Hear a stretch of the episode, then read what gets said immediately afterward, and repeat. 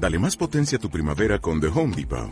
Obtén una potencia similar a la de la gasolina para podar, recortar y soplar con el sistema OnePlus de 18 voltios de Ryobi desde solo 89 dólares. Potencia para podar un tercio de un acre con una carga. Potencia para recortar el césped que dura hasta dos horas.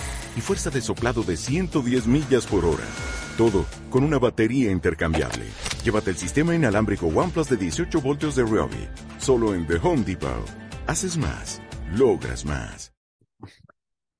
¿Qué tal? ¿Cómo estáis? Bienvenidos a Oposiciones de Educación, bienvenidos a este reto de cada día, un episodio sobre el OMLOE. Hoy vamos a hablar de inclusión y vamos a hablar de necesidades específicas de apoyo educativo, sobre todo la nueva clasificación. Eh, vamos a contraponerla con la que había el 11, lo que desaparece, lo que surge nuevo y lo que se mantiene. Y también al principio del podcast mm, un pequeño, una pequeña base que yo tendría en cuenta como docente, como opositor, a la hora de hablar de, inclusión y necesidades educativas. Os tengo que decir que en estos episodios nos vamos a centrar quizá en el de mañana y en el de pasado también en diseño universal de aprendizaje y lo que dice también la ley respecto a inclusión, os hago un pequeño spoiler, aparece la palabra diversidad e inclusión centenares de veces en todo el, en el desarrollo curricular NOMBLOE, así que es algo en, el, en lo que ha puesto mucho el foco este desarrollo curricular, al final ya sabéis es un papel y nosotros como docentes en este arte de la enseñanza lo hemos de llevar de la mejor manera posible dentro de un contexto real.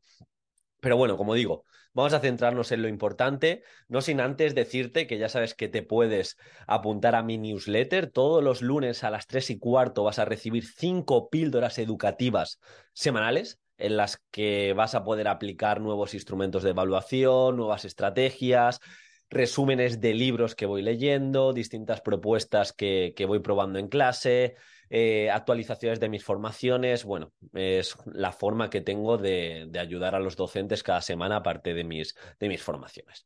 Bien. Eh, esta nueva clasificación NEAE, que surge en el artículo 71 de, de la LOMLOE, observamos que el primer punto al que hemos de hacer referencia, que es esto de NEAE, son necesidades específicas de apoyo educativo. Hasta ahí bien. A mí no me gusta, sí que tengo que hacer un llamamiento, no me gusta etiquetar, creo que las personas somos mucho más que mmm, la dificultad que tenemos, somos mucho más que el hándicap o la etiqueta que nos ponen. Tú tienes TDAH, tú tienes retraso madurativo, pues cada persona, cada eh, alumno, cada alumna tendrá unas capacidades, un ritmo de aprendizaje al que tenemos que, responder y, al que y el que tenemos que, que abordar. Eso está claro. Así que sobre el papel tenemos estas clasificaciones, pero a mí me gusta mucho más el concepto de necesidades personales de aprendizaje. Y así veo el aula como necesidades personales de aprendizaje. Intento siempre que puedo individualizar y poner el foco, poner el foco en la capacidad de nuestro alumnado. Esto suena muy bonito, pero creo que es un cambio de perspectiva, también me pasa en el día a día, en vez de fijarte en la queja, en la crítica, eh, fijarte en lo que hace mal esa persona, pongo el foco en la capacidad y desde ahí empiezo a construir. Y es que la gente que me siga desde hace tiempo sabe que una de las frases que más han sustentado mi forma de tratar la diversidad y mi forma de, trabajar la inclusión es una, es una de las frases de Pablo Pineda. Pablo Pineda es el primer síndrome de Down en Europa que tiene dos carreras universitarias, magisterio, no me acuerdo la otra, pero actualmente tiene dos carreras universitarias. Y en una entrevista le dicen, ¿cómo eres tan excepcional que teniendo esos hándicaps a priori has podido seguir y, y no paras de estudiar y no paras de aprender? Y él contestó que él no es excepcional, solo me han estimulado que solo le habían estimulado, que había tenido muy buenos docentes, que en vez de dejarlo en la última fila o en vez de proponer una tarea y él, pues bueno, tú esta tarea no la vas a realizar, se han centrado en la capacidad, se han centrado en aquello que puede hacer. Y a mí me gusta mucho el intentar dentro de, un espacio seguro, que es el aula, eh, que todo mi alumnado, dentro de la medida posible, tenga experiencias positivas de aprendizaje. Solo así, poniendo el foco en la capacidad y poniendo el foco en introducir esas experiencias de aprendizaje positivas, van a estar más motivados, se van a implicar más y va a haber menos abandono, menos absentismo, etcétera, etcétera, etcétera. Así que ya sabéis, yo intento huir de las etiquetas, intento poner el foco en lo que os he comentado y me gusta mucho la frase del otro día de, Juan Fernández que, un poco en relación al espacio seguro del aula, nos decía que deberíamos tomarnos muy en serio que todos en clase participaran con éxito, ya que la clase es el lugar donde sentirse realizado con seguridad para poder equivocarse y con confianza en el aprendizaje futuro. Ojo, con seguridad para poder equivocarse. Y esto surge mucho de la mentalidad de crecimiento, de entender también la neurociencia, entender la neuroplasticidad, que nuestro alumnado puede aprender nuevas habilidades, que nuestro alumnado puede mejorar prácticamente todo. No estamos diciendo que a un niño con ciertos handicaps le vamos a poder llevar a la élite. Posiblemente no, pero sí a que alcance un desarrollo y una serie de habilidades que le preparen para la vida y él se sienta competente, capacitado y por ende esté más motivado.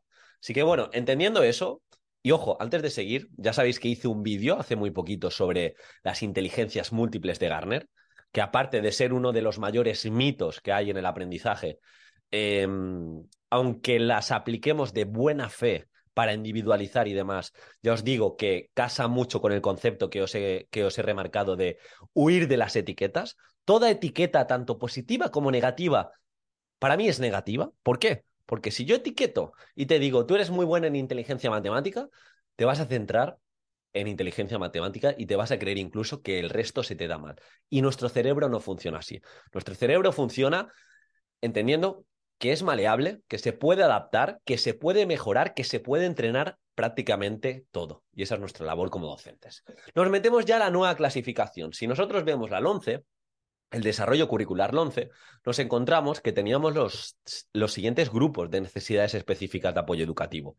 Las necesidades educativas especiales, eh, las NEE, dificultades de aprendizaje, altas capacidades, TDAH, incorporación tardía al sistema educativo y condiciones personales o, historia escolar. Se dividía en estos, eh, si no me equivoco, seis grupos. Ahora bien, con el artículo 71, que modifica la LOE, eh, la LOMLOE, aparece que se mantiene la incorporación tardía al sistema educativo, se mantienen las condiciones personales o historia escolar, se mantienen las altas capacidades y las necesidades educativas especiales, pero ojo, desaparece las dificultades de aprendizaje y el TDAH, y desaparecen las dificultades de aprendizaje que lo veremos en el siguiente episodio sobre, sobre el diseño universal de aprendizaje, pero ya no tiene sentido. Esas dificultades de aprendizaje es como algo muy genérico y este nuevo currículum sí que se centra mucho en derribar esas barreras y surge el retraso madurativo, el trastorno del desarrollo, del desarrollo de lenguaje y comunicación, trastorno de atención y aprendizaje, desconocimiento grave del idioma de aprendizaje y situación de vulneración educativa. Entonces, tenemos, eh, tenemos en total 4, 5, 6, 7, 8, 9 grupos, por así decirlo, que divida nuestro alumnado, pero como digo, esto es a nivel normativo. Nosotros en nuestra clase y con ayuda de especialistas, tanto de PTs, ALs, orientadores, etcétera, etcétera, vamos a intentar llevar el mejor plan posible mm, y dentro de las distintas medidas de los distintos principios del diseño universal de aprendizaje, lograr ese ambiente seguro y que todo nuestro alumnado se desarrolle independientemente de la capacidad inicial. Y este sería un poco el cambio. Eh, lo hemos de entender para a la hora de programar tenerlo claro, para la hora incluso de evaluar y, lo dicho, espero que te haya ayudado. Si tienes cualquier tipo de duda o sugerencia sobre necesidades educativas, sobre necesidades específicas de apoyo educativo, sobre la clasificación, sobre la forma de programar, te leo en los comentarios, ya que estos siguientes días nos vamos a centrar en, como digo, en el diseño universal de aprendizaje y en la inclusión. Y lo dicho, valoro mucho Valoro mucho ese like, esa manita arriba en la plataforma de podcast que me estés escuchando. Si dejas una valoración, me viene también genial para llegar al máximo número de personas, porque sé que tú, si estás opositando, te vas a acabar sacando la plaza. Y si eres docente, pues me encantaría que compartiésemos y no estás opositando, me refiero que compartiésemos estos episodios para que ayuden al máximo número de personas. Así que nos vemos muy pronto, en concreto mañana. Un abrazo y veréis cómo vamos a entender la, la LOMLOE a corto, medio y largo plazo. Un abrazo.